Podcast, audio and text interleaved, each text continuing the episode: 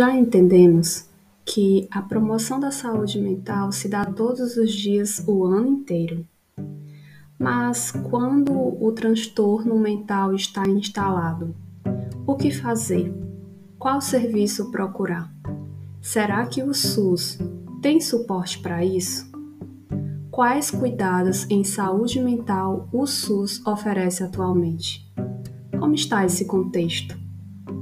É o que nós vamos entender com a convidada especial deste episódio, a psicóloga Letícia Ribeiro.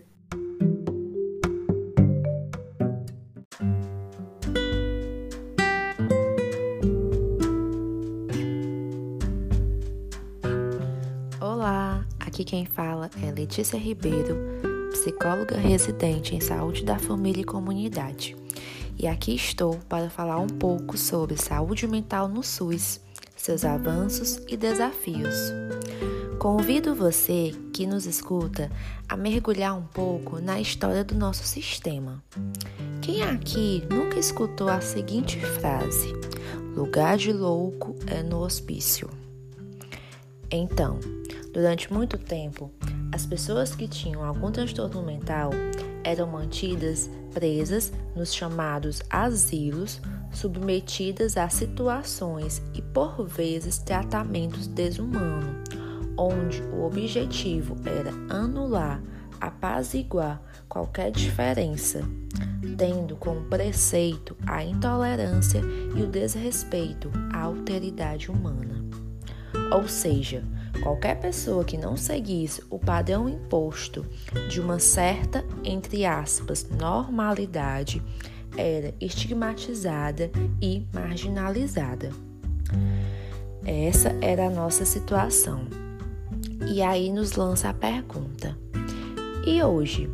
Como essas pessoas que têm transtorno mental são vistas na sociedade? Qual é o cuidado que é ofertado?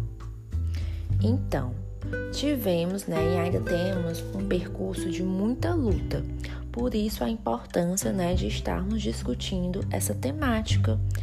Essa temática merece toda a nossa atenção e debate constante, pois falar sobre saúde mental é falar sobre os processos de saúde, é falar sobre a defesa do SUS e a garantia de direitos. Quando falamos de saúde mental no SUS, o que é que lhe vem à cabeça? Você conhece os dispositivos existentes? Então, a Política Nacional de Saúde Mental, ela vem preconizar um modelo de atenção aberto e de base comunitária, ou seja, rompendo, né, com o modelo asilar, tendo como base, né, a RAPS, o que é a RAPS? Ela é a rede de atenção psicossocial que vem estabelecer né, os pontos de cuidado no sistema. E aí vem, vem a criação né, dos CAPs. O que, é que são os CAPs? São os Centros de Atenção Psicossocial e com ele né, vem diversas modalidades. Temos também né, os serviços de residência terapêutico, as unidades de acolhimento, os leitos de atenção integral né, nos hospitais gerais, entre outros dispositivos. A RAPS está presente também na atenção primária à saúde. Atualmente, né, eu atuo nesse cenário e vejo o quanto é necessário esse cuidado especializado, né, essa escuta e esse olhar ampliado em todas as esferas do nosso sistema único de saúde. Como foi dito, se a gente voltar um pouquinho no tempo, a gente visualiza a precarização e estigmatização do transtorno mental. Né? Podemos falar que a reforma psiquiátrica, né, que foi esse movimento de luta pela garantia de direitos, ainda está em curso, tendo em vista que, apesar dos avanços nas formas de cuidado em saúde mental, temos muito que melhorar. Não podemos também deixar de esquecer um marco muito importante nesse cenário, que foi a criação da Lei Paulo Delgado, né, que veio afirmar né, os direitos das pessoas com transtorno mental e redirecionou o modelo assistencial em saúde mental. Ou seja, né, diante de todos esses impasses, né, diante de todas essas dificuldades, né, tem um contexto, né, de muita luta, né, pra, pela garantia do direito.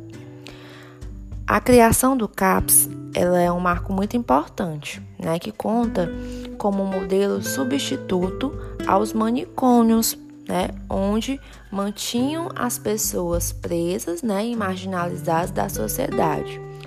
O CAPS ele oferece serviços humanitários, né, com foco no sujeito, na sua história, visando né, a sua inserção e interação comunitária, através né, de grupos, de é, intervenções terapêuticas, né, de base né, multidisciplinar. Gente, aqui eu ressalto né, a importância deste podcast, né, porque é uma reflexão e um ato político, né, da gente estar tá discutindo criticamente que falar em saúde mental no SUS é falar sobre lutas, né, por melhorias no cuidado integralizado, é falar sobre a luta de financiamento adequado, é reforçar o poder dos, de, dos determinantes sociais no processo de adoecimento.